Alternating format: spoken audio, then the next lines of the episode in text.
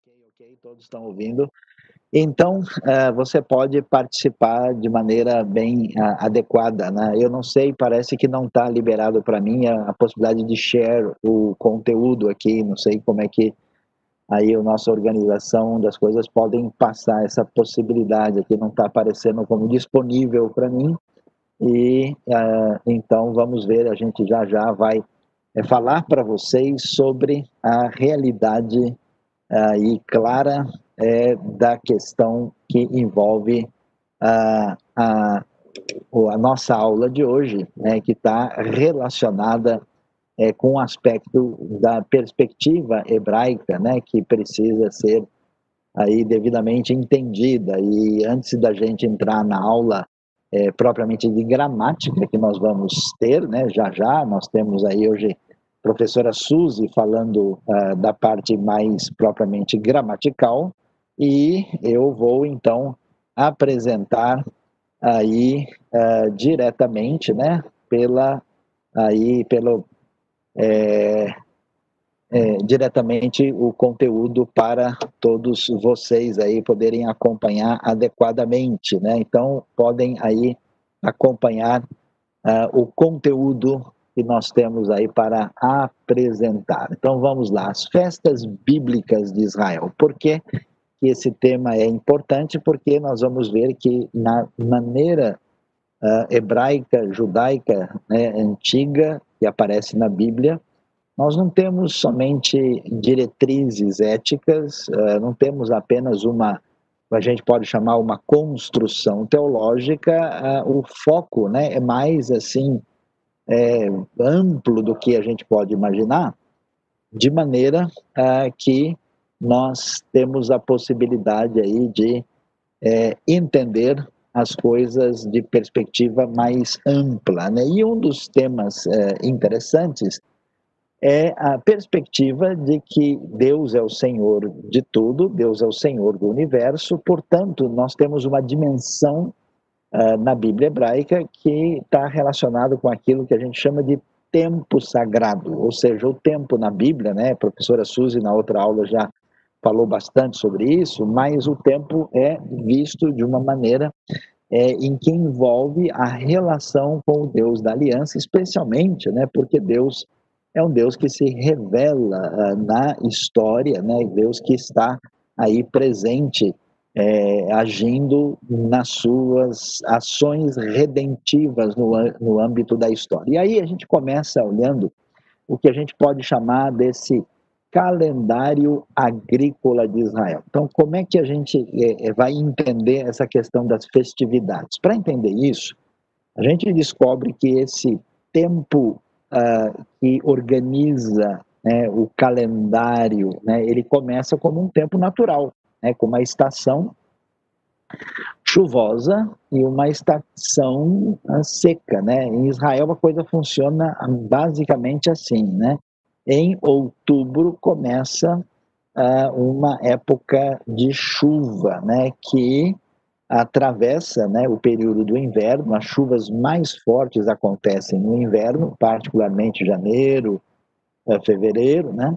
E elas vão durar até março, chegando aí comecinho de abril, aí você tem a estiagem, né? E então uh, esses momentos de começo e fim de chuva são muito significativos para as colheitas, né? Então o tempo natural vai ser um tempo agrícola que vai ser um tempo da organização, uh, vamos dizer, econômica do Israel antigo lá na terra uh, inicialmente a terra de Canaã, né? E aí então você vai ver que é, existem os períodos de plantio e de colheita e, e, e trabalhar com isso é, é, fundamental nesse ambiente, né? E as estações assim é, significativas são exatamente essas que envolvem é, a primavera, né, que é exatamente março e abril, e o outono, envolve setembro e outubro. Né? Então a gente vê aí o calendário agrícola de Israel, que é muito interessante para entender ah, muita coisa que aparece no texto bíblico que vai moldar essa ah, visão bíblica da realidade. Então agora a gente pode dar uma olhada aqui olhando um calendário um pouquinho mais técnico, né? Você sabe, é, a Bíblia vai trabalhar com um calendário que ela vai apresentar como um calendário litúrgico dentro de um calendário civil, né? E aí, ah, nesse eh, contexto, eh, nós temos as festas olhando, né, da perspectiva aí do primeiro mês, né, em hebraico, que é chamado de Nisan, né, onde é, nós temos mais ou menos na média, começando na metade de março, né? Aí você tem a sequência Nisan, né? Yar, Sivan, Tamuz, Ave, Lu, Tishri, e assim por diante. Aí o que, que a gente tem? Nesse período de março, abril, você tem a festa da Páscoa, né? E que é seguida das, da festa dos pães sem fermento, dos pães ázimos. E depois né, tem uma chamada Pesach Shenit, né, que é a segunda Páscoa, que é menos importante, mas está nessa sequência. E logo na sequência, posteriormente, aparece a festa das semanas, que é a festa do Pentecoste, né? E que é em hebraico chamado de Shavuot. Então você vê que a Páscoa e o Pentecoste acontecem entre março, abril e maio. Né? Então, esse período de outono, antes do verão, é um verão muito quente, um verão muito seco, é, que vai durar aí, né, é, com força a partir de junho, julho, agosto, chegando até setembro. Por isso, às vezes o pessoal diz, ah, eu queria visitar Israel, eu tenho possibilidade de ir em agosto, começo de setembro, o que, que você acha? Eu respondo, eu acho uma loucura, né? Porque é muito quente mesmo, muito difícil, né? Ah, quando, além, além de ser tão, muito seco também, né? Ah, aí, quando a gente chega no mês de setembro e outubro, que é exatamente o que nós estamos agora, nesse momento nós estamos, por exemplo, no momento de festa, né? Em Israel você tem a festa das trombetas, né, que é, na verdade, a festa do Ano Novo, depois, uh, na sequência, o dia da expiação, Yom Kippur, né, que também é mencionado na Bíblia. E em seguida, a festa dos tabernáculos, ou festa das cabanas Sukkot, onde nós estamos agora é, no calendário uh, judaico, né, calendário hebraico. E aí, é, isso se estende até o último grande dia da festa, né, que seria o oitavo dia em relação ao primeiro. E aí, prossegue até o mês de dezembro, quando acontece a festa de Hanukkah, também conhecida como festa da dedicação, né, e que tem a ver uh, com a época dos Macabeus e que é mencionada no Novo Testamento, lá no livro de João, capítulo 10, verso 22. E finalmente, né, fechando no 12 mês do calendário hebraico, mas já chegando aí é, entre fevereiro e março, acontece o Purim. Purim, você lembra, né? É a festa envolve a preservação do povo judeu no contexto de, da ah, grande, do grande livramento na época de Esther, quando eles estavam lá no contexto do Império Persa, né? E a rainha Esther foi usada por Deus para preservar né, o povo no momento de grande perigo, né? E aí então nós temos é, essas festas organizadas desta maneira. E aí o que que a gente tem? A gente tem uma ideia na Bíblia é muito interessante é, de que uh, o tempo não pode ser visto, né? Isso é muito importante porque para a gente, por exemplo, o que, que a gente tem na nossa sociedade? Tempo é dinheiro, né? tempo é, é cronologia, tempo é agenda, né? tempo é, representa uma mensuração aritmética, né? É, principalmente com o foco da produtividade. Né? Na Bíblia, a, a, a ideia é como Deus é, é, age na história de Israel, trazendo livramento de modo especial, o tempo ele é colocado sob a perspectiva do relacionamento com Deus. Isso quer dizer que você tem um tempo, então, é, puramente, vamos dizer, natural, físico, né? um tempo agrícola, um tempo uh, humano, um tempo de uh, ação do homem nesse cenário, e, finalmente, vamos dizer assim, um tempo é, propriamente sob Deus. E aí a gente tem o Shabat. Quando você fala do Shabat, do sábado, a maior parte das pessoas pensa, ah, não, sábado é aquele negócio da lei, né, que tem que guardar um dia para Deus, né? Então, é mais do que isso, porque o sábado, né, que tem essa, essa, essa diretriz, né, de ser observado, ou guardado, ou lembrado, né? É, ele começa, na verdade, né? É, você vê isso lá na, na, na criação, né? Como uh, o dia começa, né? Deus foi à tarde, amanhã, o primeiro dia, né? Vai Erev, vai Boker, Yom Echad, né? Então o dia é contado a partir do momento da escuridão, né? Da parte escura, talvez para ressaltar nessa intervenção divina na criação, né? lembra que o Espírito de Deus paira sobre a face das águas, havia trevas sobre a face do abismo. Então, essa ideia da criação, né, trazendo luz e vida, ela é muito interessante. Aí a gente tem, né, ah, sempre uh, quando tem exatamente o horário do pôr do sol, os judeus que são observantes do mundo todo, né, é, antes desse ocaso, até a noite de sábado, eles consideram aí o Shabat. E o Shabat tem a ver por tanto com a celebração da criação, de estabelecer um ciclo de sete dias, a cada sete dias, para que a gente é, lembre que Deus terminou a sua obra criativa no sétimo dia da criação, e em memória dessa criação que Deus fez, agora nós celebramos esse dia marcando o tempo sob a perspectiva do Deus da criação e da aliança. Por isso, nenhum trabalho, especialmente trabalho criativo, é permitido no Shabat. Né? Mas, ao contrário do que a gente imagina, a ideia do Shabat não é uma ideia simplesmente da pessoa parar de trabalhar e passar o dia deitado. Né?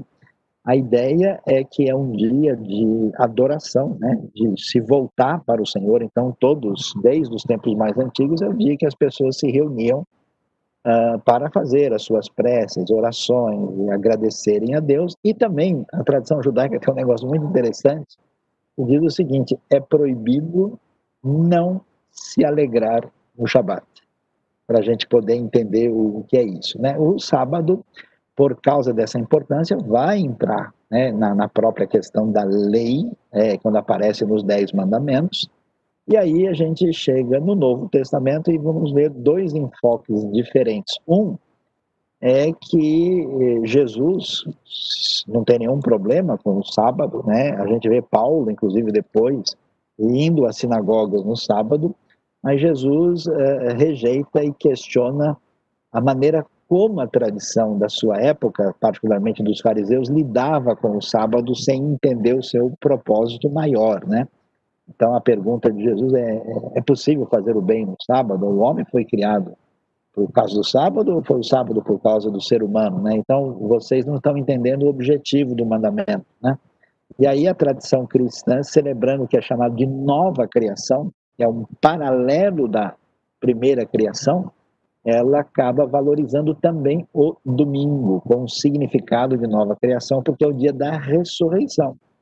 Ele pensa de 2 Coríntios 4, é interessante, né? assim como Deus né, fez brilhar a, a luz, ele também fez é, brilhar a luz de Cristo em nossos corações, né? fazendo um paralelo entre a primeira, a criação física e a nova criação. Então, de certa forma, o que a gente vem preservado em toda a tradição monoteísta é o que a gente chama de um princípio sabático, de voltar-se a Deus a cada sete dias para uh, lembrar de que nós paramos de trabalhar, descansamos e celebramos e nos alegramos, isso significa que o mundo continua caminhando, Deus é o Senhor e a gente não precisa sofrer de ansiedade, de perturbação, de autossuficiência, porque ele é o Senhor. Então o Shabat é entendido assim. Agora, o calendário como um todo é um calendário muito especial, porque ele vai é, marcar né, é, as diversas épocas. Então o pessoal gosta de falar, não, mas o brasileiro é festeiro, é festivo, gosta, né? O brasileiro gosta de feriado. Eu falei, pois é, esse pessoal nunca leu a Bíblia, não imagina quanto que o povo de Israel gostava de feriado e celebrava. Então vamos lá, a gente começa aí, né, como a gente mencionou, para ninguém esquecer, aí você já está sabendo um pouco de hebraico, né? Rosh Hashanah. Rosh Hashanah. Rosh, né, literalmente é cabeça, né? Hashanah, Ha é o artigo que você aprendeu na aula passada, né? Quer dizer o ano, é a cabeça do ano. Então, a festa do ano novo literalmente é a festa das trombetas, é o Rosh Hashanah. O Yom Kippur, Yom, Yom quer dizer dia, Kippur quer dizer a purificação, quer dizer literalmente o dia em que a, se, é, a cobre-se, né? Kippur vem de caper, que tem a ver com cobrir, quando os pecados são cobertos, né? E o sentido mais exato é o dia da expiação, bem discutido em Levítico 23, Levítico 16, né, que são textos que falam disso. Sukkot, é a festa dos tabernáculos, ou das cabanas, né, que aparece Jesus participando de uma lá em João capítulo 7. O Pessah, a Páscoa, né, Sukkot, Rosh Hashanah, Yom Kippur e Sukkot é tudo um atrás do outro. É tudo na sequência. De Rosh Hashanah né, até Yom Kippur, você tem aí um, período aí de mais ou menos uns 10 dias e logo depois chega o momento do Sukkot também, poucos dias, né? De modo que eh, são festas que sempre caem no final de setembro, começo de outubro. Esse ano pegou exatamente assim. Mais na frente, março, abril, Pessa, Páscoa. Lembra? Jesus é preso e sofre tudo na Páscoa. A Páscoa é um momento muito especial, libertação do Egito. E é a, da Páscoa que vem a comemoração da ceia do Senhor. Né? Shavuot, literalmente Shavuot em hebraico, significa setes. E o sentido de Shavuot é semanas. Né? Shavuot é a festa também da colheita, ela acontece em maio, e é, no, porque ela acontece 50 dias, né, sete semanas depois do Pesach, a Shavuot acontece em maio. E aí você tem é, o Pentecostes. Quer ver que coisa interessante, como isso é tão importante para a gente? Você vai ver que Jesus é morto na Páscoa, no Pesach, né? exatamente na sexta-feira, e ele no domingo ele ressuscita, né? E o Espírito Santo é dado né, no Pentecoste, que na verdade é a festa de Shavuot. Você percebe como as festas são os momentos dos grandes acontecimentos na Bíblia. Né? E, e, e, alguns até sugerem, olha, é possível que a segunda vinda de Cristo tenha a ver com festas futuras, como por exemplo Sukkot, quando Deus irá habitar para sempre conosco. É, é uma, uma consideração. Hanukkah, festa das luzes, da onde veio a, a, o costume de colocar as luzes de Natal, né? porque o Hanukkah é em dezembro. Jesus aparece nessa festa lá em João 10, né? aliás, João é cheio de festa. A festa judaica você só vai entender se você entender as festas, né? E a festa da época dos macabeus, dos asmoneus, quando há uma resistência ao domínio grego na terra de Israel, e é especialmente marcada, não é uma festa assim que aparece na lei que se ordena, né? ela é posterior, mas ela é muito importante, é citada no Novo Testamento. A gente mencionou também Purim, né? É, também acontecendo mais para frente, no final do calendário hebraico, e Purim é, é mais ou menos uma festa de muita alegria, de comemoração, e acontece aí muito próximo do, do, do momento do carnaval, né? Assim, é fevereiro e março, né?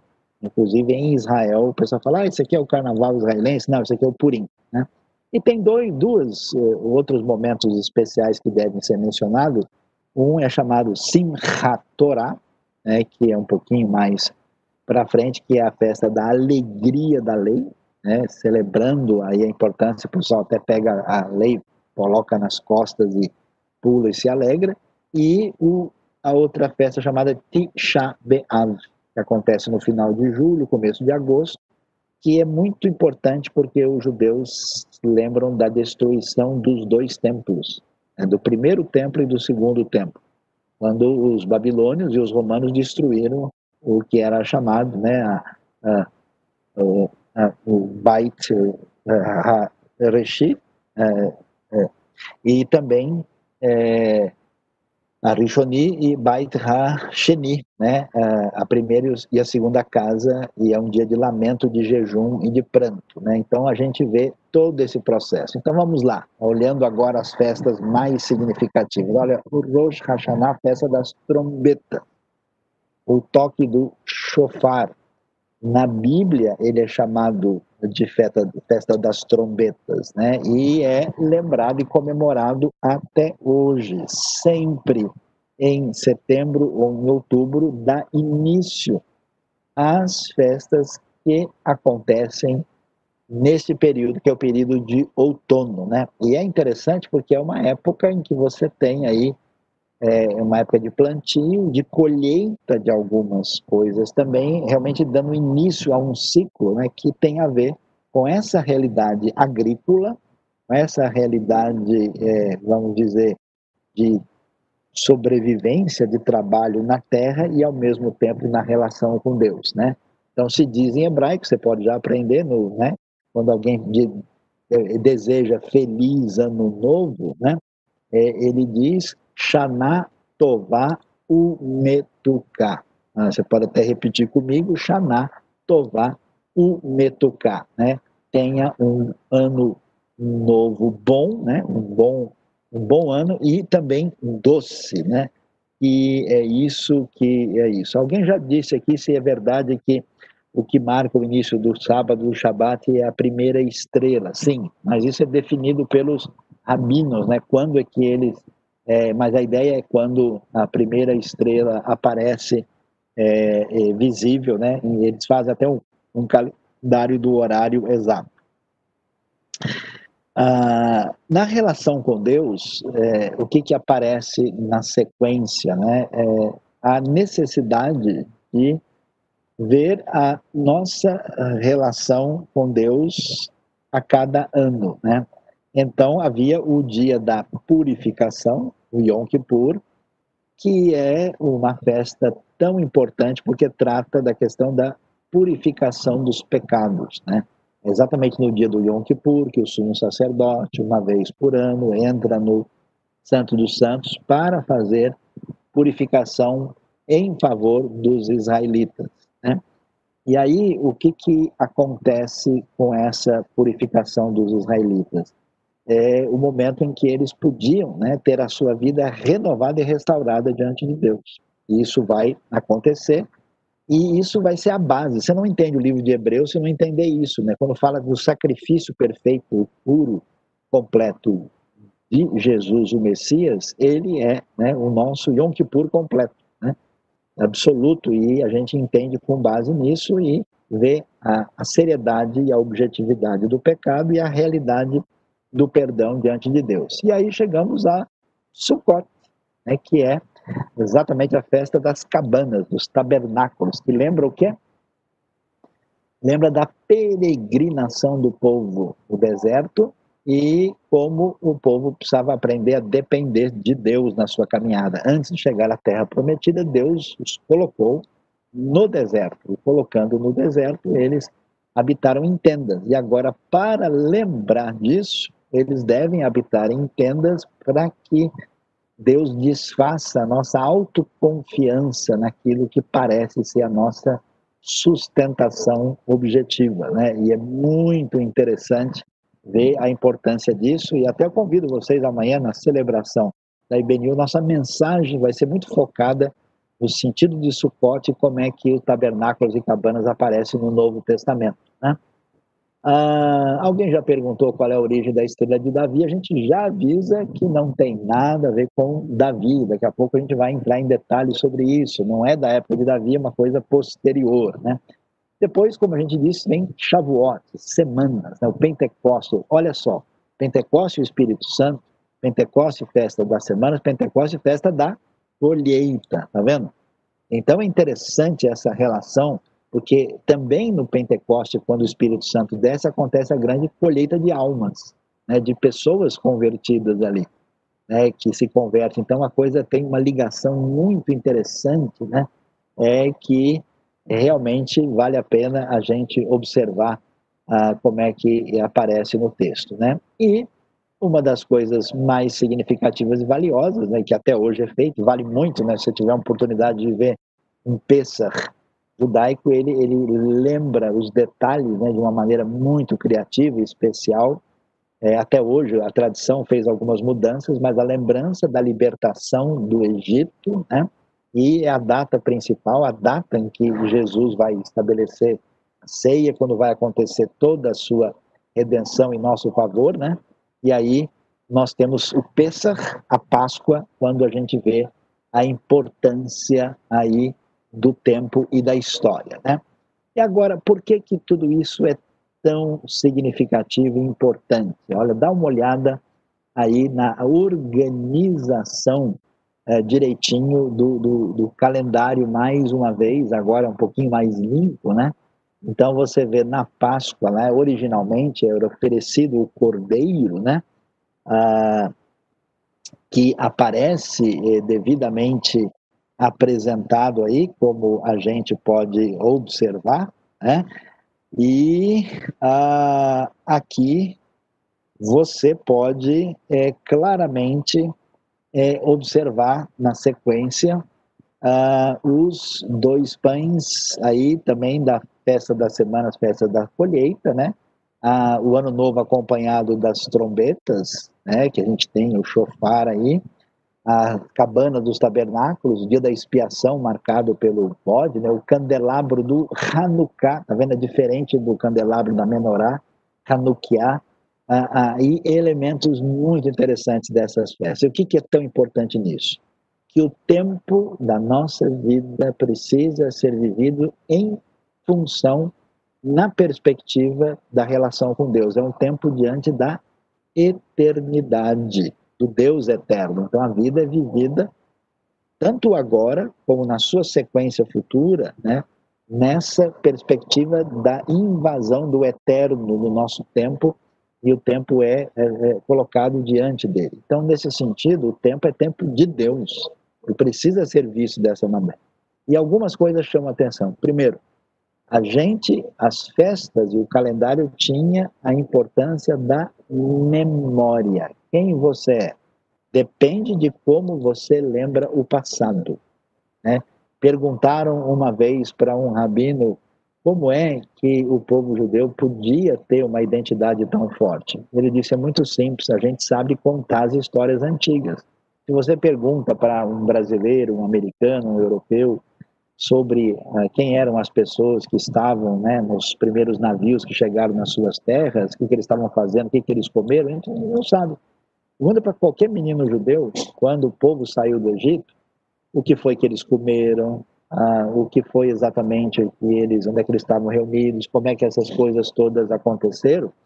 Ah, tudo que acontece no Pesach, com certeza eles vão poder responder, porque isso tem um significado bastante especial e particular, bem definido. Então, a memória é fundamental na caminhada da sua identidade, né? Então, ah, como dizem os bons teólogos, é, em Israel era necessário lembrar o que Deus tinha feito para se tornar Israel de novo e continuar a caminhada.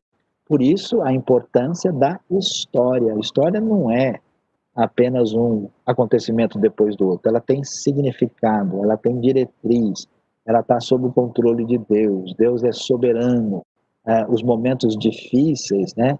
A, gente agradece a Deus numa música hebraica, né? Pelo matoque e o maror, né? Pelo doce e pelo amargo, né? É, sobretudo, a música diz alcool ele, tudo que acontece, Deus está sabendo e está no controle. E isso significa, em última instância, que a nossa vida deve ser vivida uma vida diante de Deus. Então, diante desse cenário, né, aí de compreensão dessa realidade, a gente agora uh, interrompe, né, a nossa, a nossa apresentação e agora vocês continuam com a segunda parte da aula, agora da gramática propriamente com a professora Suzy. Eu vou estar aqui na sequência e daqui a pouco a gente está junto para as perguntas. Professora Suzy, vamos lá. עכשיו זמן לדבר רק עברית, עברית לכולם, vamos lá. Beseder, vamos lá. Vamos lá então com a nossa aula. É, vamos continuar. Todo mundo foi muito abençoado, muito agraciado, né, com essa palavra. É, nós vivemos realmente diante de Deus e esse é o momento que nós vamos viver também aprendendo um pouquinho de hebraico. Vamos lá então.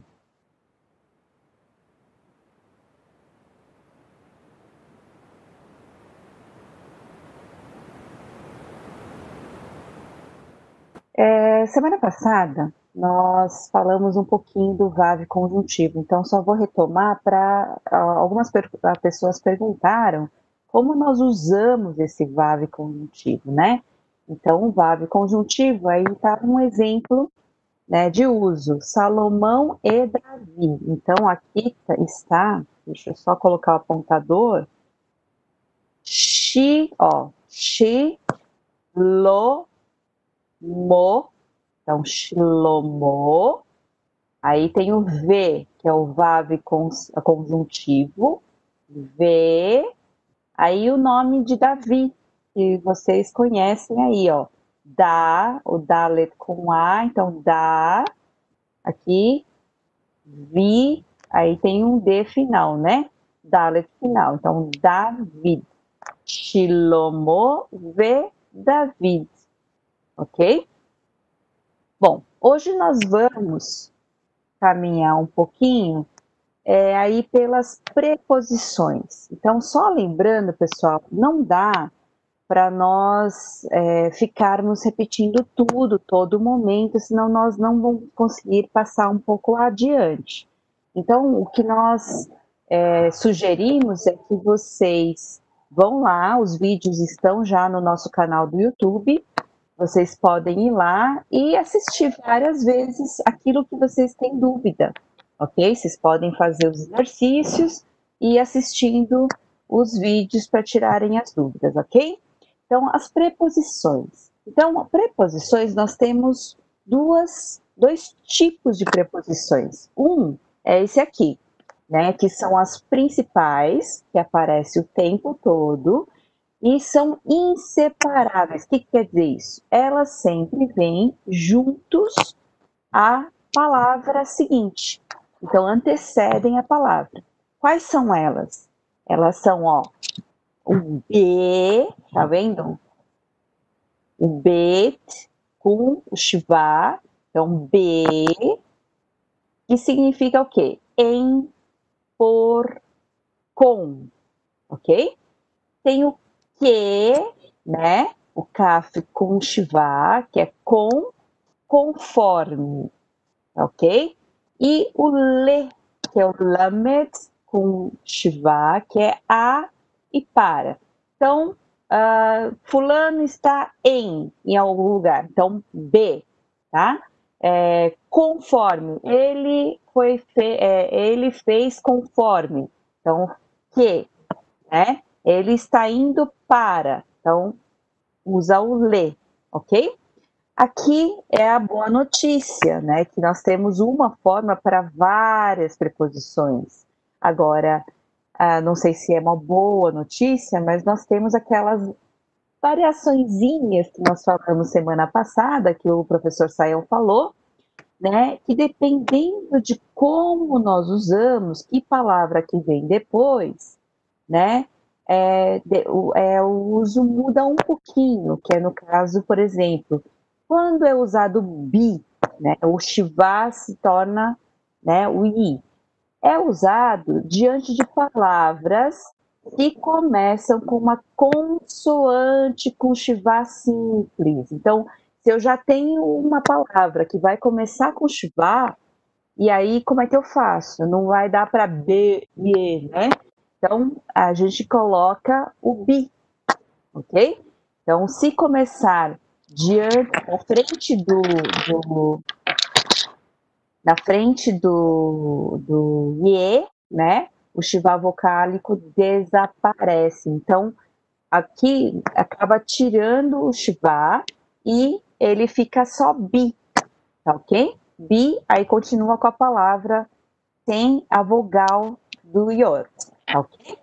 Então, quando nós usamos o ba, nós usamos o ba e o b, ó, o b, o segol, em palavras que começam com o shiva composto.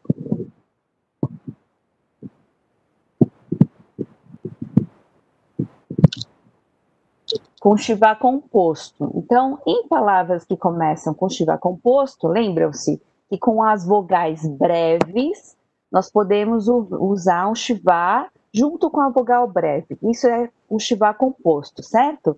E esse shiva composto, junto com essas consoantes aqui, Aleph, Ain, Re e Het, né? O Vav conjuntivo toma a vogal inicial da palavra.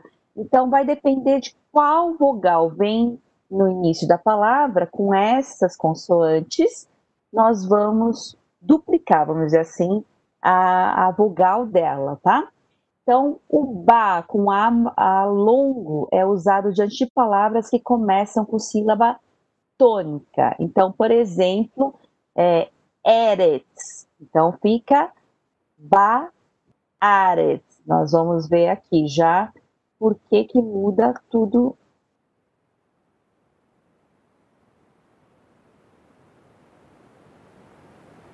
Ok. Então, vamos lá. Aqui. Vamos é, ver como nós usamos aqui. Então, eu tenho a preposição, no caso, no cavalo, né? Cavalo é sus. Então, no, eu quero falar, ele subiu no cavalo. Então, B, né? Que é em, e o cavalo, porque nos é uma contração de em com o, o artigo o, certo? Então, aqui tem o B em rasus. Lembram-se que nós lemos da direita para a esquerda. Então, é rasus. Então, rasus com B fica ba. Olha aqui. Ba, sus. Então, ba, sus é no cavalo. Então, não é tão complicado assim, né? Vamos dar uma olhada aqui, ó uh, aí nós descobrimos aqui que em hebraico nós não temos o verbo ser no presente do indicativo. Então, eu estou em Jerusalém. O que é eu estou em Jerusalém? Não tem estou, então fica eu em Jerusalém. Como é que é isso? Nós aprendemos na aula passada, né? Ani, ani é eu. Ani, aí aqui, ó, em B, ok? B, is, opa, aqui eu errei, é Israel. Desculpem, eu vou arrumar aqui antes de enviar para vocês. Ani, B, é Israel. Então aqui é, deve ser em Israel. Então, Ani, B, is, aqui ó, o sim, né? Ra, el. Então, B, Israel, ok? Ani, B, Israel, ok? Quer dizer, eu estou em Israel. Vamos lá para a próxima. Aqui mudando um pouquinho, né? Lembram-se que nós falamos de terra. Terra é Eretz Eretz. Então, de novo, eu, agora estou, não existe, então fica sem ele, em ou na, no caso tem que ser na, por causa do, do, do que precisa aqui da, do artigo, na terra. Eu estou na terra. Então, ani, ani, ba, aretz. Aretz. Ani, ba, Aretz. Então aqui vocês veem que ele tomou a, a virou longo, né? E ficaram com a mesma porque é uma sílaba tônica, né? Como nós falamos aquela hora. Nós temos também as preposições autônomas, ok? As preposições autônomas, elas são diferentes daquelas que nós falamos. As primeiras, elas sempre têm que vir junto da palavra seguinte. Então, ela vai acompanhar, fica B e a palavra junto, que e a palavra junto, lê e a palavra junto. Aqui não. É, essas palavrinhas, essas preposições, podem vir separadas juntos, mas no, no, é, separadas por um hífen, tá ok? Ou simplesmente é, separadas mesmo. Então vamos lá. Min. O que, é min? Min é de, indicando que? Principalmente procedência. De onde vem, né? A origem, ok? Então, quando é ligada a uma palavra, perde o num final e passa a ter um dagesh na próxima consoante, ok? Então, por exemplo, aqui fica é, min, quando eu coloco junto com makom, que significa lugar, tá? Então, nesse caso, ele vai juntar, vai ficar mi, tirando o nun final, mi makom, tá? De um lugar. No caso aqui não tem artigo, então lembram-se que quando não tem artigo, ele fica indefinido. Então, nós, no Brasil, aqui no, no português, nós temos aqui artigo indefinido. Então, fica de um lugar, ok? Então, mi makom significa isso, de um lugar, tá? Agora, tem uma variaçãozinha dela. A variação é usada principalmente, ó, essas daqui, que são guturais, ok? Elas são consoantes diferentes, elas são, é, elas sempre vão modificar de alguma forma, tá? As palavrinhas que vêm grudadas, as preposições, a conjunção, o artigo, tá? Então, é usado diante de palavras que começam com as consoantes. Aleph, Ain, Re e Re, ok? Aí, diante deles, nós usamos me, tá? Me. Vamos lá. Continuando, agora nós temos essa palavrinha aqui, mas cuidado para não confundir com el, Deus, tá? É a mesma palavra, el, só que el, quando é para Deus, ele é um serê, é uma vogal longa. El, quando vem com essa vogal breve, ela é para, em direção a. Então, é um sentido, é um movimento, a direção que vai mostrar. Então, el, cuidado, sempre tomem cuidado por isso. Com né, a vogal breve é para, em direção a. Então, de, indica esse movimento ou direção e pode vir ligada a uma palavra ou associada a sufixos pronominais, tá? Então, não só com uma palavrinha, que no caso é, é, um, é um lugar, né? Alguma macom, macom, algum lugar, né? Ou com sufixos pronominais, ok? Agora tem essa palavrinha aqui, ad, né? Ad, nós não falamos até amanhã, né? Então essa palavra é ad, até, até ad mahar, né? Mahar é amanhã, então ad mahar, até amanhã, ok? Então nós usamos aí com ponto, mas ele não vem grudado na palavra. Aqui nós temos também al, al, que aparece muito né, na Bíblia hebraica. Então, o que, que significa al?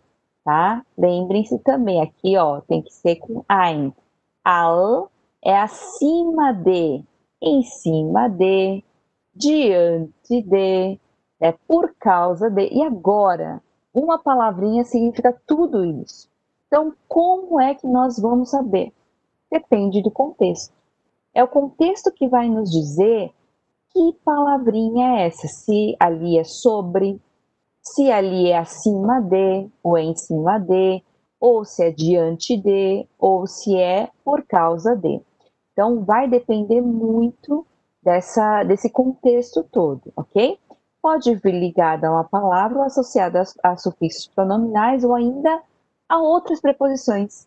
É muito legal que você pode usar duas ou três preposições, né? Então, o a ele pode vir associado às outras preposições, ok? E essa palavrinha aqui super importante, que aparece o tempo inteiro, porque o tempo inteiro as pessoas estão diante do Senhor, né? Diante de Deus, né? Então é diante de. É li-nei. Li, né? O F aqui, né? O som de F aqui com P, ele é, é como se fosse mudo. Lif, lif, porque ele não tem a vogal. Aqui o, o, o Shivá, ele não é vocálico. Então, lif, nei, tá? Lifnei, ok? Então, esse significa diante de. Aqui eu trouxe, só para vocês saberem, ó, é, um trechinho de Gênesis 1, 2b, a part... só para mostrar para vocês que tem muita coisa que nós já aprendemos, né? as palavrinhas, ó, V, V, tá vendo como tem o V? O que, que é isso? É uma. É o VAV conjuntivo, é o E, né? Então, por isso que tá aqui, ó. E, aí, Ruach. Lembram-se? Ru, né? Ar. Então, Espírito, tá? De Deus. E, lo, him. E, Aqui, lo, him, veruach, Elohim, e o Espírito de Deus, tá? Tá? Merahefet, Merahefet, se movia, né? É a tradução da NVI, ok? Aqui eu queria mostrar isso aqui, ó. Al, al, tá? Que é sobre, foi traduzido como sobre, tá? Em cima de, por cima de, tá? Al pinei, pinei é face, face, né? Pinei, hamain, lembram-se de main? É água, águas, no caso foi traduzido como águas, tá? Porque é face das águas. Ha, main, então, nós temos aqui uma parte de um versículo que, tirando o verbo aqui, merahefet, nós conhecemos tudo aqui, ó.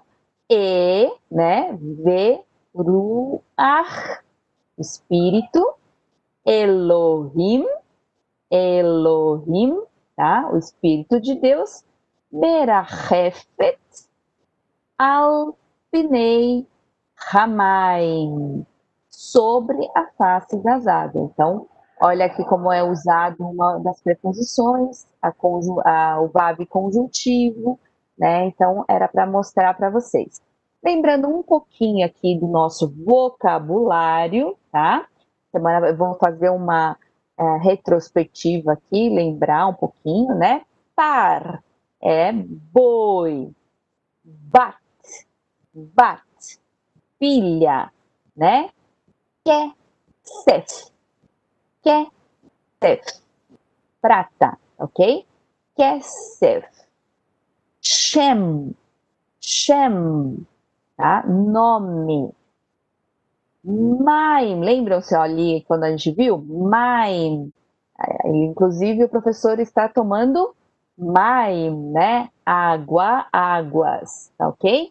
Shamaim, shamaim, céu os céus, né? Depende de como nós usamos. Sham, tá? Sham, tá? Lá, tá? Lá. Sham, lá. Ani, nós já usamos isso, né, hoje. Então, ani, ani, eu. Ani, eu. Aí, ieru, ieru, chá, Aqui é um shin com A, né? A longo. Lá, im. Então, ye, ru, chá. Lá, im. Então, Jerusalém é Jerusalém. Dam, dam, sangue. Yad, yad, mão, né? Berit, uma palavra muito importante na Bíblia, berit, aliança, tá? Lembram-se quando nós falamos das, das vogais, gadol, gadol, gadol, gadol é grande, tá? Coração, lev, lev, tá? Então, lev, coração. Gam, gam, também, tá? Gam, também. E aí nós vimos hoje ruach, né? Quando re vem junto com patar, se chama patar furtivo. E aí ele, em vez, ele muda, muda. Em vez de ficar ruha, fica ruach. Tá? Então fica ruach, que é espírito. Tá? Kadosh. Kadosh, Kadosh, Kadosh, né? Santo, santo, santo. Kadosh, tá? Nefesh.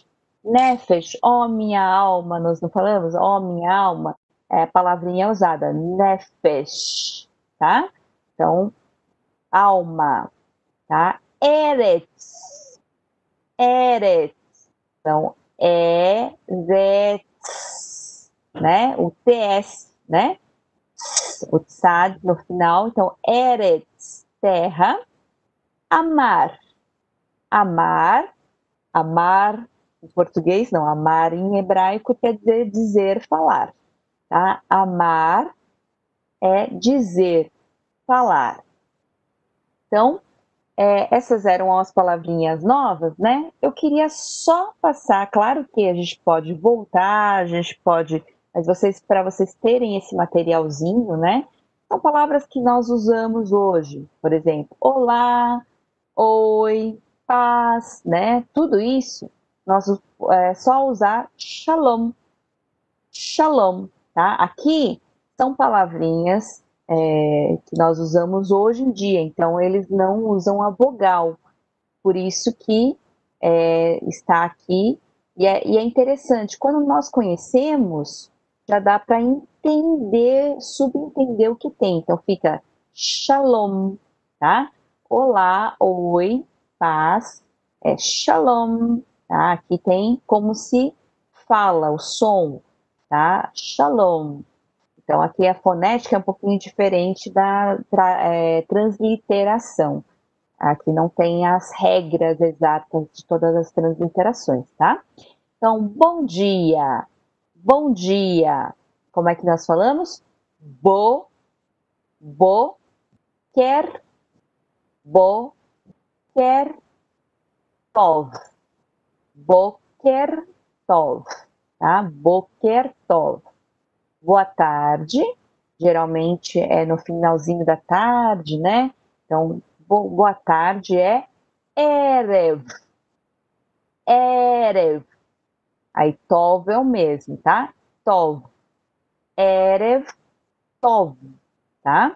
Boa noite. Então, Laila, Laila, Tov, tá? tchau, até logo, né? Geralmente é até logo, até daqui a pouco, até logo, né? É le e traot. Le e traot, tá? Obrigado, nós aprendemos, né? Toda, toda, tá? Muito obrigado, todarabá, ok? Então, uh, eh, bevacachá, que é por favor, ou também de nada. Bevacachá. Bevacachá. Então, aqui eu só queria mostrar para vocês como é escrito hoje, tá? É claro que vocês podem é, guardar aí, né? Mas é mais para a gente poder ter o contato. O importante é ter o máximo de contato possível. Então, eu gostaria, eu queria ter mostrado isso para vocês. Ok? Então, deixa eu só sair aqui para nós terminarmos essa parte da aula e passarmos para nossa nosso momento de perguntas, Saião, porque já temos aqui bastante pergunta para responder. Opa! Então, vamos, vamos lá. lá. Temos perguntas que são muitas aí, bastante. Vamos lá. Deixa eu falar. Sai, é, já falaram. Sim, já falaram, você começou, né, com a estrela de Davi. Qual a origem, então, né, da estrela de Davi? Então, a estrela de Davi, em hebraico, na verdade, é chamado de Magen David literalmente, né, ela é o escudo de Davi, não é estrela, né? E não aparece na Bíblia, nós não temos nenhuma referência ligada à escritura diretamente, uh, nós vamos ter uma uh, referência uh, na história, ainda depois dos períodos bíblicos, né, propriamente dito, é que vai surgir né, é, é isso como identidade né, judaica. E depois, o, o, que, o que o pessoal da tradição dizia era o seguinte, né, que a palavra, o nome David, né, pensando no hebraico mais antigo ainda, né, nesse curso não vai ter paleo-hebraico, né, né Então, é, o, o, o, o, o, Dalet era como um delta, né, um D. Então eles dizem um D com outro D, deu David, né? e que aí então foi utilizado, mas só posteriormente, e de fato quando os judeus foram obrigados a usar a estrela no momento de perseguição, é que isso virou um símbolo importante do contexto sionista, né? Então, é isso que a gente tem sobre a estrela de Davi. Tá certo, Saião. Aqui a gente fala de é, o José, ele pergunta sobre o grande sábado. Você já ouviu falar sobre isso? Jesus morreu, na verdade, numa quinta-feira. Aí ele está então, pedindo, explica isso, por favor. É, esse chamado o grande dia de sábado, né, que é um argumento até construído aí por causa de uma menção que aparece lá em Lucas, era aí é, quando você tinha um sábado especial ligado ao momento da Páscoa, né, que eles dizem que acumulava, né, é, é, seria um dia de descanso fora do Shabat, né? E que, portanto, a, a intenção disso tudo é para que é, a, a, questão de Jesus ter ficado no túmulo três dias e três noites seja literal, para que dê 72 horas. Né? Por quê? Porque a profecia lá de Jonas diz isso, né? três dias e três noites. É, Jonas fica no ventre do peixe. Jesus menciona o que aconteceu com Jonas e diz que ele deve ficar três dias e três noites no ventre do Dag Hagadol, no grande peixe. Né? Ah, a questão é que esse é um argumento muito uh, limitado, né? A gente não tem nenhuma comprovação definitiva, nenhum estudioso assim de ponta define que realmente aconteceu isso. Ah, e os hebreus, os judeus, desde os tempos antigos, quando consideravam anos e dias, eles consideravam os anos e os dias parcialmente, né? Vai ver isso nos reinados. Então, apesar da tentativa de fazer isso, quando a gente vai ver, né, todos os relatos, como é que a coisa acontece, né? É, é difícil encaixar a ideia do grande dia de sábado, como Jesus, então, tendo morrido na quinta para ressuscitar aí no final do sábado para o começo do domingo, é, a, a hipótese não, não subsiste. Aí tem que ler artigos muito detalhados para entender toda a discussão. Tá certo. Continuando um pouco, então, grande sábado é quando o sábado coincide com o sábado da celebração da Páscoa? Então, é um sábado especial, né?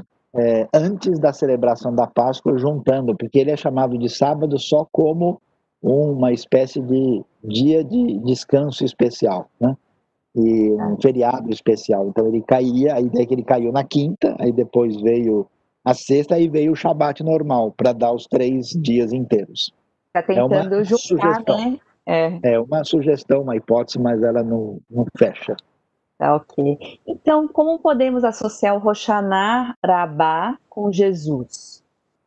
Vamos lá. É, é importante entender, para não confundir né, Rosh Hashanah Rabá com Rosh Hashanah. A gente acabou de falar de Rosh Hashanah, Rosh Hashanah é ano novo. Né? Rosh Hashanah Rabá, uh, Rosh Hashanah uh, tem a ver com salvação. Né? Uh, Rabá, grande, a grande salvação. Esse Hashanah Rabá está relacionado com aquilo que aparece é, no último dia uh, da festa de Sukkot, né, quando se uh, falava-se, anunciava a esperança da grande salvação que viria, né? E lia-se Isaías 12 falando que a gente ia tirar, né? É, é, é, salvação, né? Das fontes da salvação, né? E então, quando Jesus uh, vai falar, né, vai se apresentar como né, o grande Salvador, ele faz isso nesse dia, né, conforme o relato que aparece em João, capítulo 7, verso 37 em diante. Aliás, você quer saber mais detalhes sobre isso? Amanhã, na nossa celebração, a partir das 10 horas, né, nós vamos exatamente discutir isso no detalhe para você poder acompanhar uh, de maneira completa. É, tá muito legal, imperdível, hein? É, quanto à mentalidade hebraica, Saião, os que ainda guardam os o Messias, né? O Taná já se completou? Os livros proféticos e profecias já se completaram com os doze profetas menores? Ou surgiram é, os falsos profetas após eles, né? É, relativo aos Messias que eles aguardam, né? Por exemplo, eles consideram o Judas Macabeu, né, o, o, filho de Matatias, Bacoba, né? É, e aí, como é que funciona aí essas coisas? Então, uh, é importante é, entender que os judeus não estão abertos para uma ampliação da Bíblia, né? Então, o Tanakh é um texto fechado, né? Então, achando que vai surgir outro profeta para incluir um livro a mais. Né? Isso não é o caso.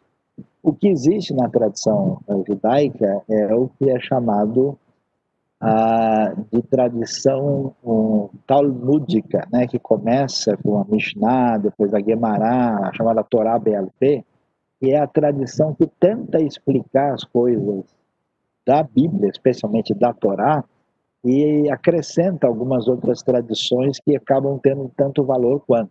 Mas isso é diferente separado da esperança messiânica. A esperança messiânica ela existe e, de fato, uh, os judeus, em vários momentos da história, quando tiveram um, alguém que se apresentou como um grande libertador, eles acreditaram e acharam que ele poderia ser Messias, né?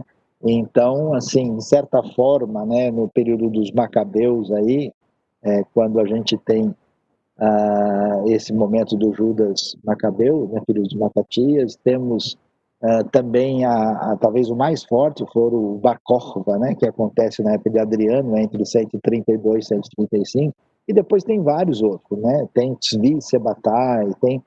Então, assim, é, é, é consenso de que eles não eram o Messias e que o judaísmo, vamos dizer, principal é, é, é, assim, ele está aguardando a, a, chegada do Messias para o tempo futuro, né?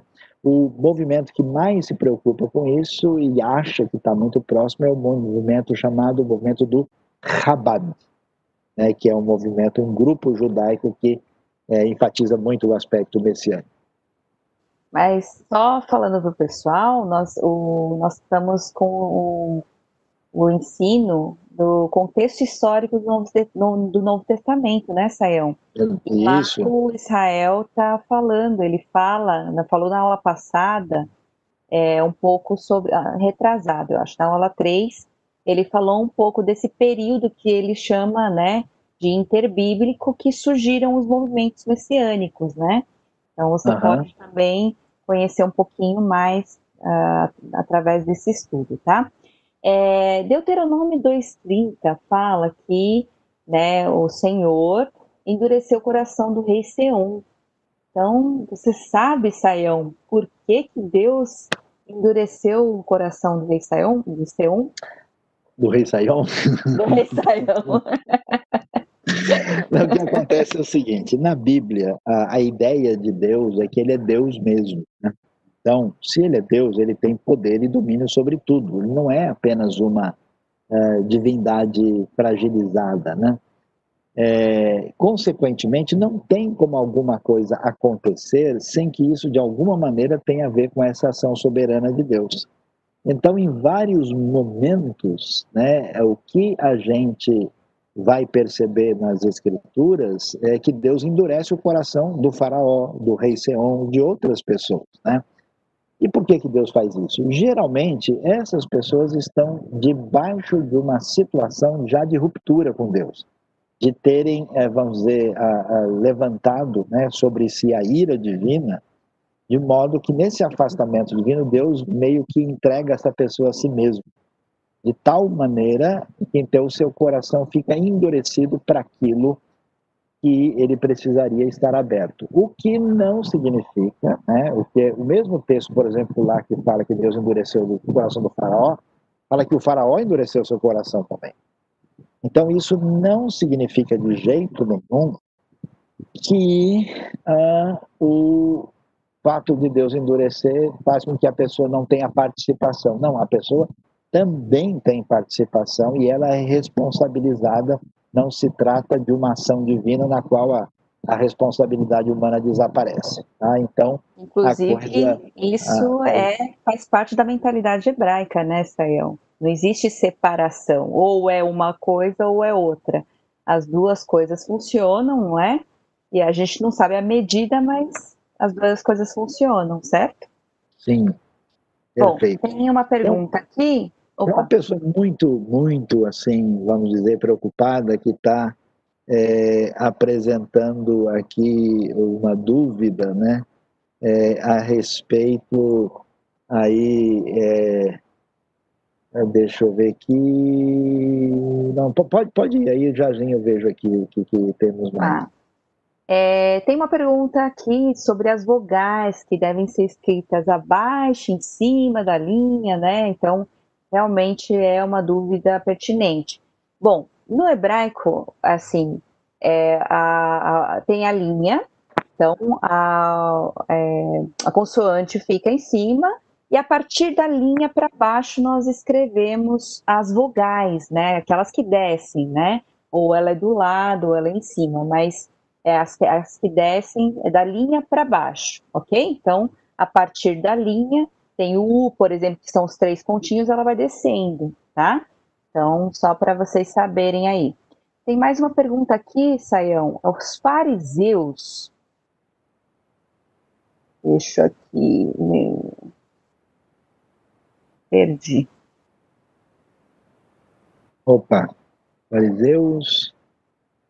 É, os fariseus aqui, os saduceus Diferenciavam-se principalmente quando acreditar ou não na ressurreição?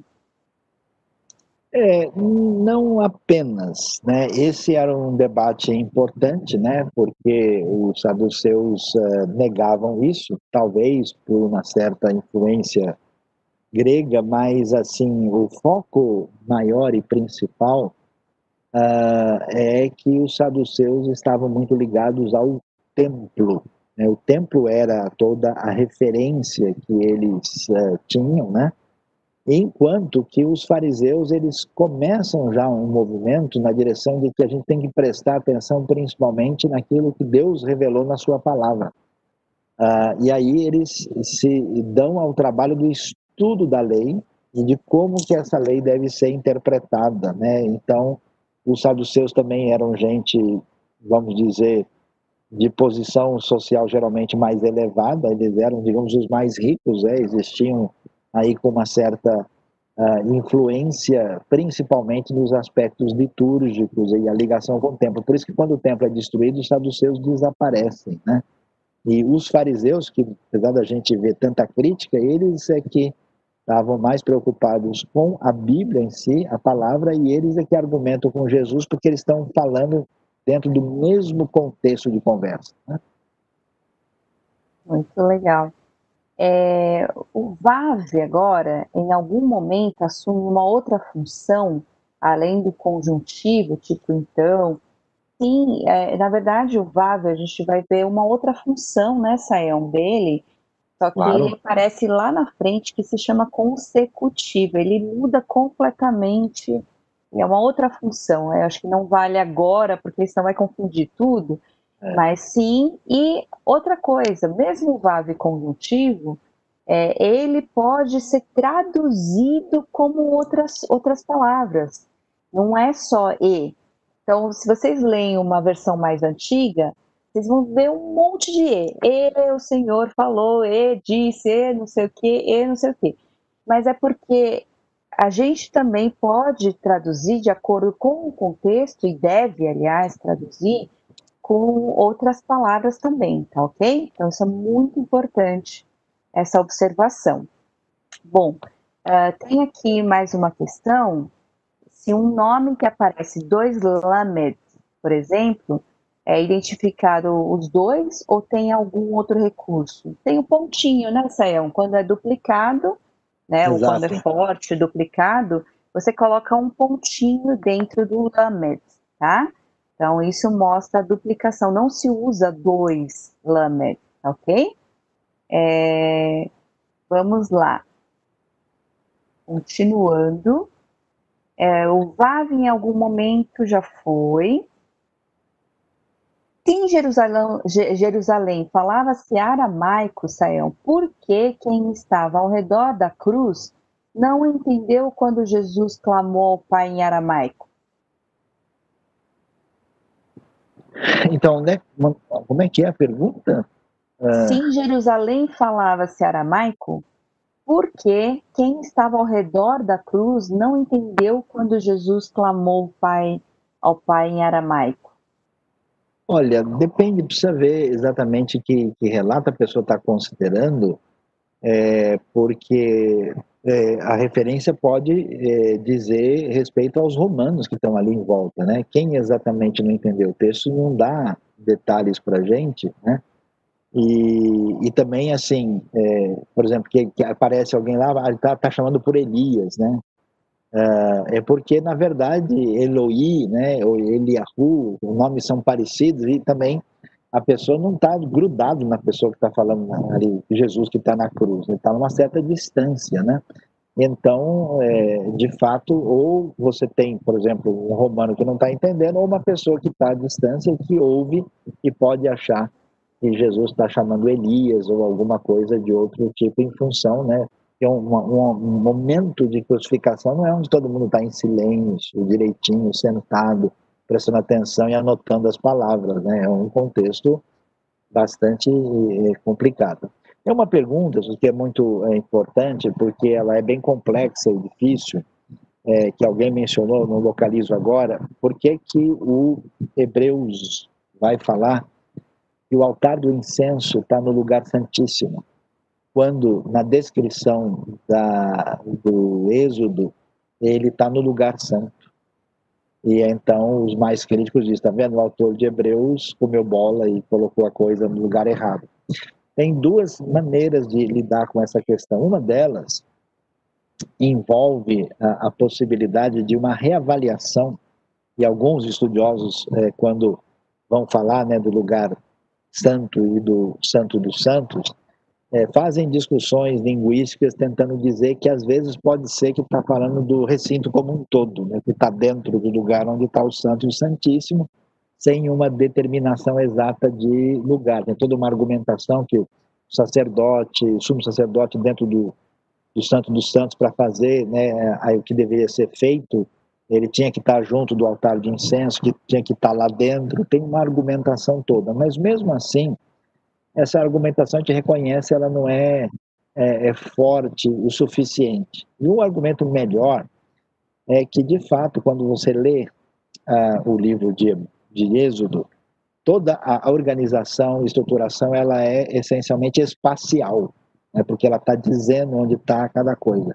Hebreus é um outro assunto. Hebreus a discussão é teológica, então parece que intencionalmente o autor de Hebreus coloca o altar de incenso intencionalmente no Santo dos Santos para fazer referência à obra de Jesus completa depois do véu, para que esse incenso que sobe diante de Deus é plenamente aceito. Então, é, é, muito claro que alguém que é judeu, que conhece a realidade, o sujeito não ia falar, ah, não, o negócio está no lugar, porque isso é uma coisa que é estudada no detalhe pelo público religioso, né? Então, que haveria uma intenção teológica nessa direção, e isso parece fazer muito mais sentido. Legal. É... Estão pedindo iniciar a leitura em hebraico, qual o melhor livro, Suzy? Estão perguntando aí, ó. Ah, eu conheço um, Sayão, mas eu não encontro em nenhum lugar. A gente precisa pegar algumas. A gente vai disponibilizar pelo menos assim umas duas historinhas, né? De como ah, os próprios judeus, né, ensinam Isso. as crianças. É muito, muito legal. Né? Pode encaminhar para todo mundo que está inscrito. Você que está participando, não está inscrito, se inscreva no nosso número de inscrição, você vai poder receber do WhatsApp, você pode receber o material é, completo. Quem está só vendo no YouTube não tem essa possibilidade. Tá ok.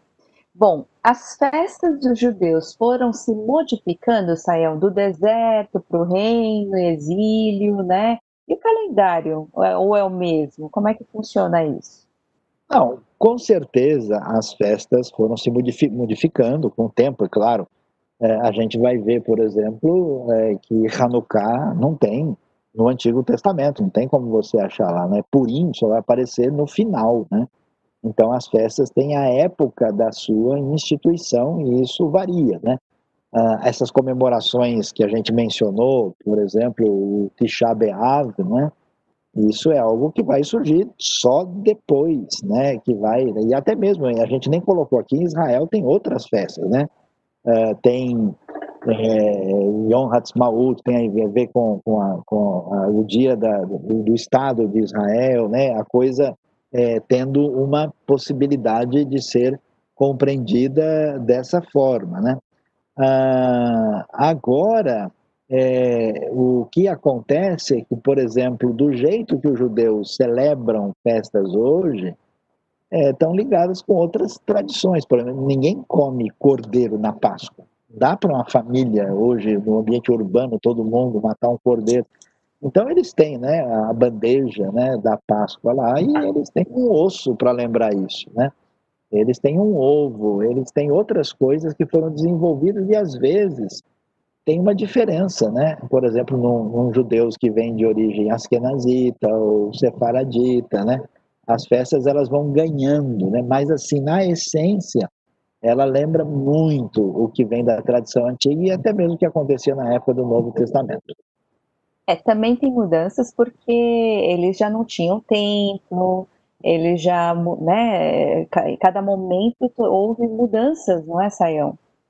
Claro. Bom, tem aqui uma questão, existe uma tradição judaica, na tradição judaica, a ideia de que Deus é único no período de Augusto César.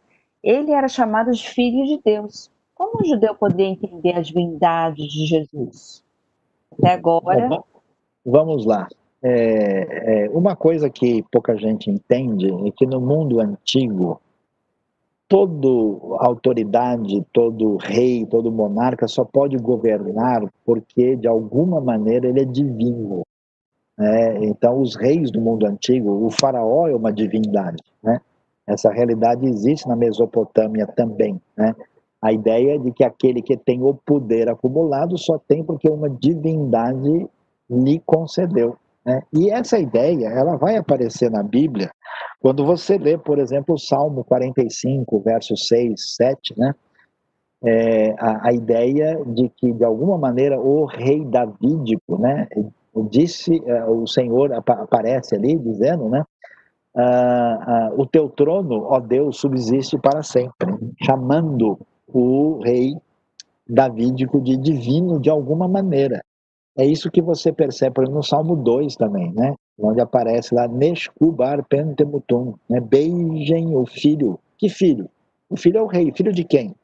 Filho do divino. Agora, é claro que no mundo uh, pagão gentílico, uh, isso havia uma associação direta em que o, a, o rei era uma divindade a ser adorada. E isso pegou com força no Império Romano, quando houve né, essa ideia da, da deificação. Os romanos querem ter mais poder a partir de César Augusto, né, na retomada do, do império, né, com a queda da república, ah, e, aí o culto ao imperador se torna uma coisa forte. Mas é importante ver que, apesar do rei davídico não ser divino no sentido literal do termo, ele tem uma conexão diferente com Deus, de maneira que ele é, de certa forma, filho de Deus. Quando Jesus vem, Jesus vai trazer uma resposta que ele é o filho de Deus, rei verdadeiro diante dos impérios pagãos, e ele é, sim, aquele que é o divino esperado que aparece nessas profecias. Agora, o judaísmo tradicional com certeza não entende isso e entende que eh, Jesus até pode ter sido uma pessoa importante, mas ser divino no sentido pleno é uma dificuldade e por isso eles não interagem favoravelmente com o Novo Testamento, a não ser que seja um judeu messiânico que tenha reconhecido Jesus em plenitude. Bom, é, aqui tem uma pergunta interessante, que é o, sobre o Aleph que aparece em Gênesis 1, 1, né? Então, não tem tradução e ele se refere a Cristo? Não, é Aleph Tav, né, que aparece é, lá no, em Gênesis 1, no, é, Bereshit para Elohim et, é esse et, Hashamai ve'et ha'aretz. O que é esse et? Et é como se fosse um, é, uma ligação pro, pro, com o objeto, né? Do verbo com objeto. Então é uma marca que não existe em português, por isso que não aparece na tradução, né? Não existe isso em português. Mas ele não tem nada a ver com Cristo aí, né? Então é só uma marca, ok? Então uh, caminhando um pouquinho aqui, uh, o que, que, a palavra amém significa de fato, Saião? Porque é, aqui alguém disse que é Deus é rei fiel e não que assim seja. É isso mesmo? Como é que é? Que palavra? E amém, amém, amém. Ah, sim. Amém. Significa Deus é rei e fiel e não o tradicional que assim seja. Não, a base da, da palavra amém tem a ver com esse radical, né? Aman, que quer dizer uma coisa firme, né? Uma coisa na qual você pode se firmar, estabelecer. A palavra fidelidade, né? A palavra uh, emunar, né? Aparece aí, né? Uh, e o que a gente vai perceber é que a amém tem, ou quando a gente fala assim seja, é no sentido de que eu estou confirmando em função da estabilidade e fidelidade do que está sendo apresentado aqui, né? E aí a palavra depois, no seu uso, passa a ser uma palavra repetida para querer dizer assim seja, mas a sua origem é uma origem ligada a essa estabilidade e firmeza. Bom, aqui a gente está com várias, é, vários pedidos sobre bibliografia, Saião pessoal não está achando aí antropologia do Antigo Testamento, então não sei se a gente tem outras sugestões aí para dar. E sobre mentalidade bíblica em português, mentalidade, mentalidade hebraica, né, em português. Essa semana, sem falta, a gente manda uma bibliografia mais completa e manda um material. Também a gente tem um, um vídeo bom, né, que você pode assistir, é, da mandamos, própria IBNU. Já mandamos é, três que, vídeos é, é. aquele de Sião sairá a lei, né? Uhum. Ele é bem bom que ajuda você a entender algumas coisas aí. Vamos reforçar então nessa semana. Ok. Eu Olha só, Suzy, aqui é, alguém levantou, né? É, a referência ao trono eterno refere-se à descendência do Cristo em Davi ou ao trono do próprio Deus? Então, mas ele está falando do rei Davi, né? E com respeito né, ao filho, vai dizer Hebreus. Hebreus vai pegar esse texto do Salmo 45, 6 e 7, vai fazer a ligação diretamente com Cristo. E o Salmo 45 é um salmo dedicado ao rei David, inclusive com o casamento dele com a, uma princesa gentílica, né?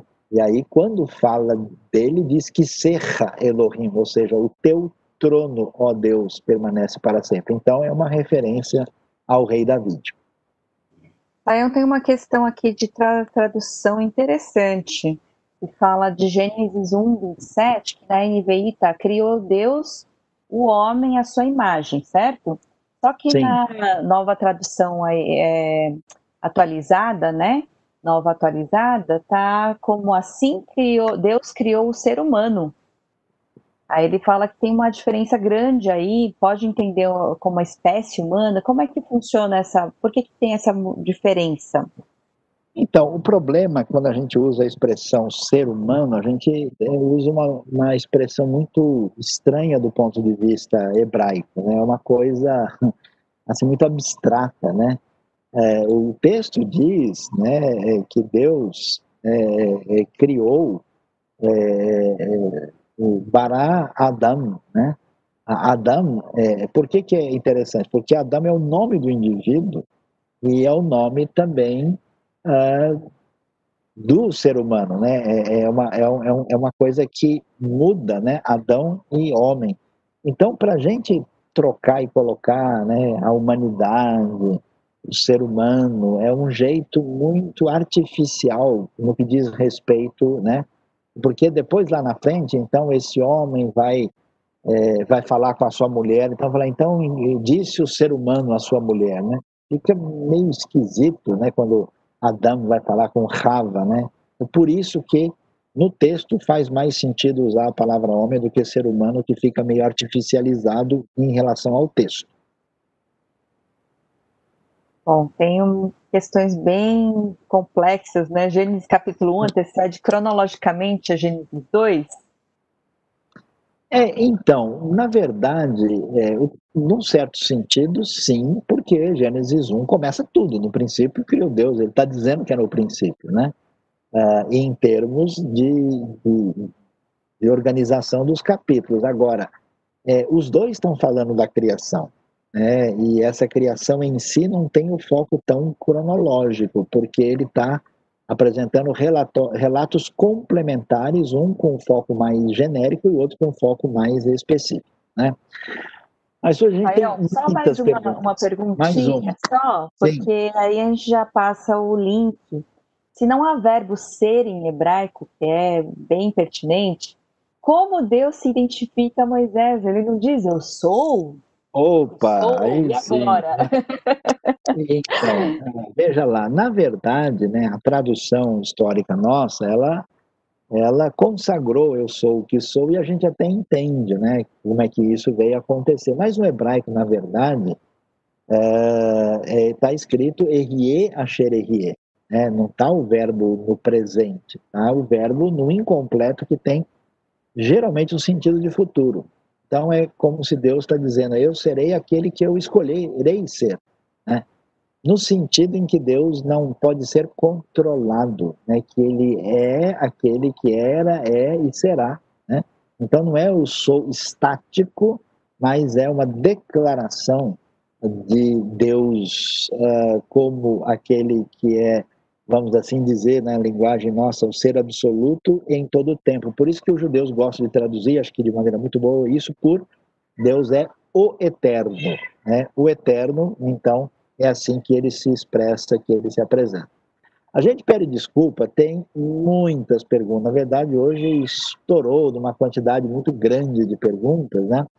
Uh, e a gente vai poder voltar, né? Eu sei que tem gente insistindo nas questões das perguntas que Deus endurece o coração, né? A gente já explicou. É, isso é o fato de Deus ser Deus soberano e que o ser humano, ao mesmo tempo, age por decisão própria e, ao mesmo tempo, é, Deus, como ser soberano, age muitas vezes de uma maneira que essa pessoa tem os desdobramentos da sua caminhada de maneira indevida, né? Porque ele endureceu o seu coração diante de Deus, porque ele se colocou numa situação é, de ira diante de Deus, tá bom? Mas, ok, muito obrigado aí, Suzy, pela sua ajuda, pela aula muito boa, né? Obrigado a todo mundo. Você pode, né? Quem não se inscreveu, se inscreva, né? Você pode ver a aula e deve ver a aula depois para recordar e retornar direitinho, né? E acompanhe a gente. Essa semana a gente vai dar bastante indicação bibliográfica e na próxima semana, na mesma hora, a gente vai poder estar tá aqui para continuar, né? O hebraico e vamos ver, hein? Atem tzrichim lilmod ivrit. Vocês precisam, né, uh, estudar, aprender hebraico, tá bom? É, todo mundo aprendeu hoje, então, Lehitraot ou Lailatov, né? Lehitraot. Lehitraot. E Lailatov. Lailatov a todos, Shalom, Deus abençoe muito. Amém, Shalom, Lailatov. Obrigado, muito boa noite.